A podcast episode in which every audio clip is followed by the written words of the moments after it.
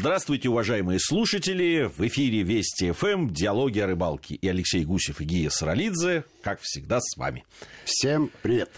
Сегодня речь пойдет о путешествии. О путешествии. О путешествии. Причем путешествие состоялось совсем недавно, впечатления свежие. И был я в республике Коми. Вот как. А, долетели мы до Сыктывкара, расстояние полторы тысячи километров. Примерно так же, как от Москвы до Астрахани. И самое яркое впечатление у меня, оно, а, собственно говоря, не первое и не новое, связано со стереотипом рыболовного поведения, мышления – то есть, понятно, вы ехали так далеко для того, чтобы половить рыбу. Для того, чтобы половить рыбу, но этим расстоянием, конечно, мы не ограничились и поехали еще дальше.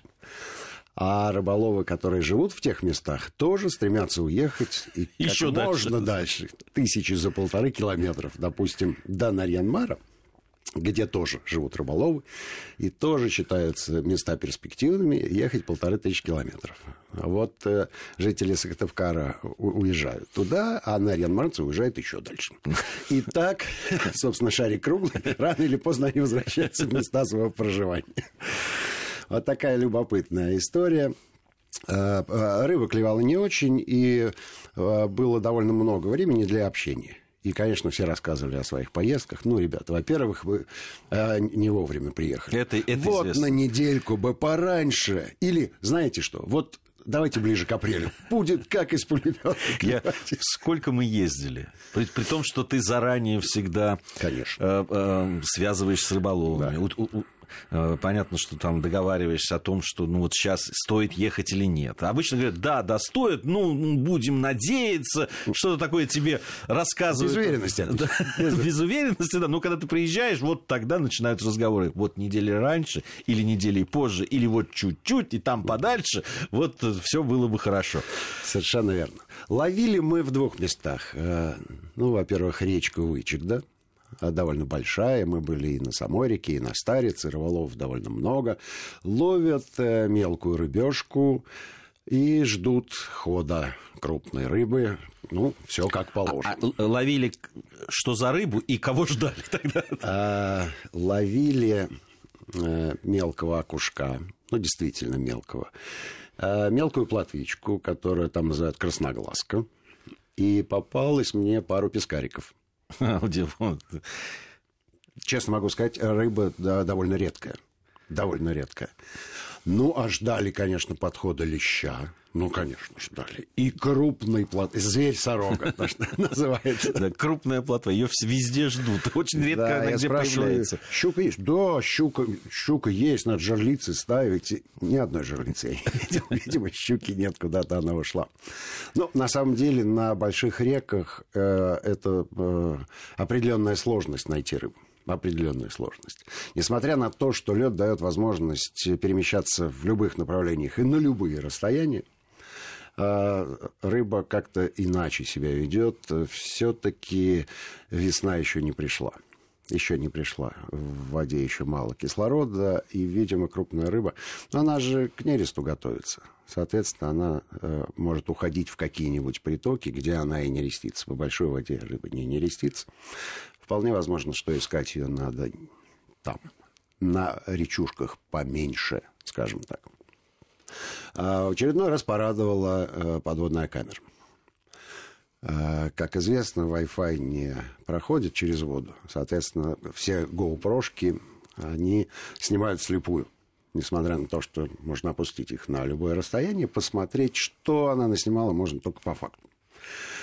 А, наш Кулибин придумал – как обмануть. И у нас была возможность э, э, в режиме реального времени рассматривать, что происходит под водой. Конечно, никаких других занятий у нас больше не было. Рыба не клевал. И в течение часа мы рассматривали. А, вот лежит приманка на дне, вот мотылек. Прекрасно. И рядом снуют рыбешки, никакого внимания не обращая. Одна заинтересовалась, взяла, выплюнула. А подсечь не успеваешь. Ну и рыбка, в общем, не велика. И вот мы экспериментировали, ловили на взгляд. Ну, нам же нужно для программы что-то снять. И потом мы как-то выдохнули с облегчением, потому что этот материал куда интересней, чем сам факт вынимания этой рыбешки из воды. Ну, слушай, ну это же ведь э, всегда... Э, когда возвращается экспедиция, а я как человек, занимающийся другой частью программы, не ее съемками, а другой, я всегда очень волнуюсь. Понятно, что люди что уехали. Что за материал? Конечно, э, снимают.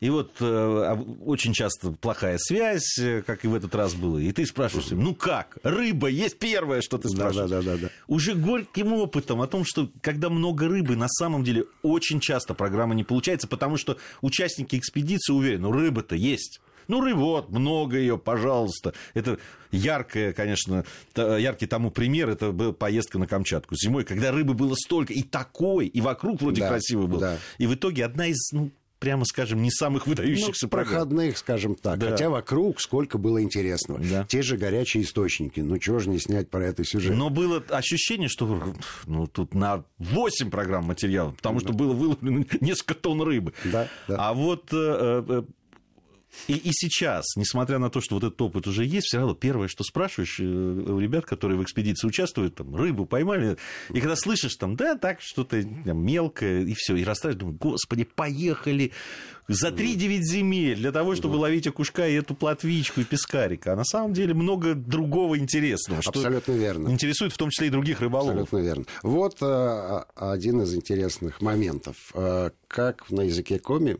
э, звучит рыба черри, как помидорчик, черри. А хлеб нянь. Соответственно, рыбный пирог черри нянь.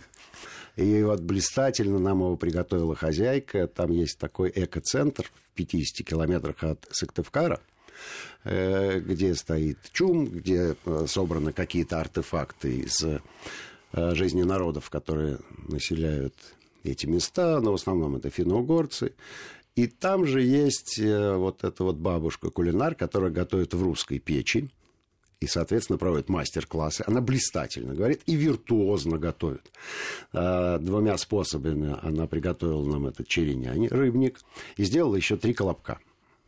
За уши не оттащишь. Какая вкуснятина. Слушай, а ты колобок до этого ел? Я, я, я ребенку до сих пор читаю эти сказки. Мне, мне кажется, я первый раз в жизни ел колобок, и, причем из печки из печки. Это очень здорово. Рядом сеновал у них есть. И, в общем, люди, которые с сеновалом знакомы, вот этот запах, прям повалялись мы от души. Да.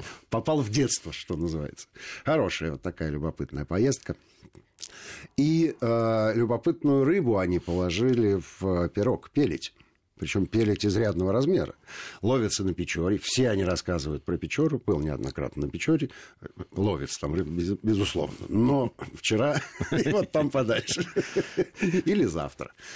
А, и прекрасный совершенно а, человек нам встречался, который нас пригласил. А, у него мы рыбачили на прудах. Это бывший егерь, охотовед человек, который прекрасно ладит с природой и все знает. А лет 25 или 30 он ушел на пенсию и занялся вот этим хозяйством. Обиходил эти пруды, запустил туда рыбу, за всем за этим следит. И э, самое главное, что человек очень хорошо умеет рассказывать истории. Вот дар, видимо, у него. Ну, во-первых, у него историй много, потому что это все были, он же не вычитал их. А это истории из жизни.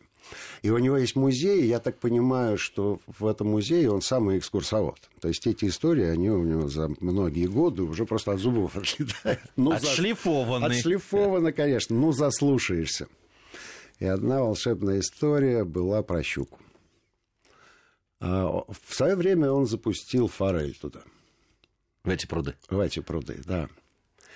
И щука, выросшая до 10 килограммов, поедала эту форель существенно скорее, чем рыбаки могли ее выловить.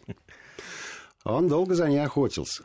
Причем предлагал э, какие-то призы и награды людям, э, рыбакам, которые ее поймают. В итоге она попалась в сетки. И э, он ее приготовил и пригласил соседку угостить. Ну, 10 килограмм. Понятно, что можно всех соседей пригласить. Ну, пожилая женщина ест и говорит, а что за рыба? Он говорит, щука. Да ладно. Да не может такого быть. А у него мясо красное. На диете, на диете, на форелевой диете. Он говорит, что ну никогда в жизни не пробовал он щуку с такими вкусовыми качествами. Это вот мы уже говорили о этом.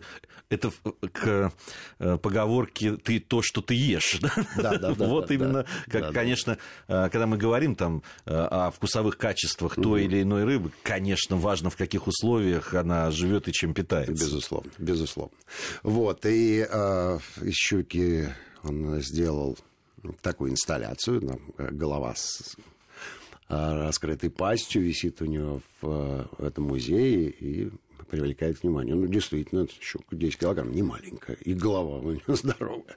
А интересно, она вот росла, или она уже была 10 килограмм, когда она стала этой форелью питаться? А, он говорит, что вроде бы есть э, э напарник у этой щуки. Или партнерша, неизвестно, да? И он говорит, что я подозреваю, что еще одна такая щука здесь где-то в прудах есть. Интересно, а как он обнаружил эту-то, как он узнал, что она есть? Ну, это мне, со скоростью, мне, мне кажется, что это такая байка уже по факту, но согласись, рассказ интересный. Замечательно. Рассказ интересный, да, и, и, и в общем-то, убедительно выглядит, действительно, вполне возможно, что у щуки была такая диета, но зная скорость, с которой перемещается форель, а, сомнения у меня некие закрадываются. Ну что ж, честно. Первая часть нашей программы подошла к концу. Алексей Гусев и Гия Саралидзе в студии Вести ФМ. Сразу после новостей вернемся сюда и продолжим наши рыболовные диалоги.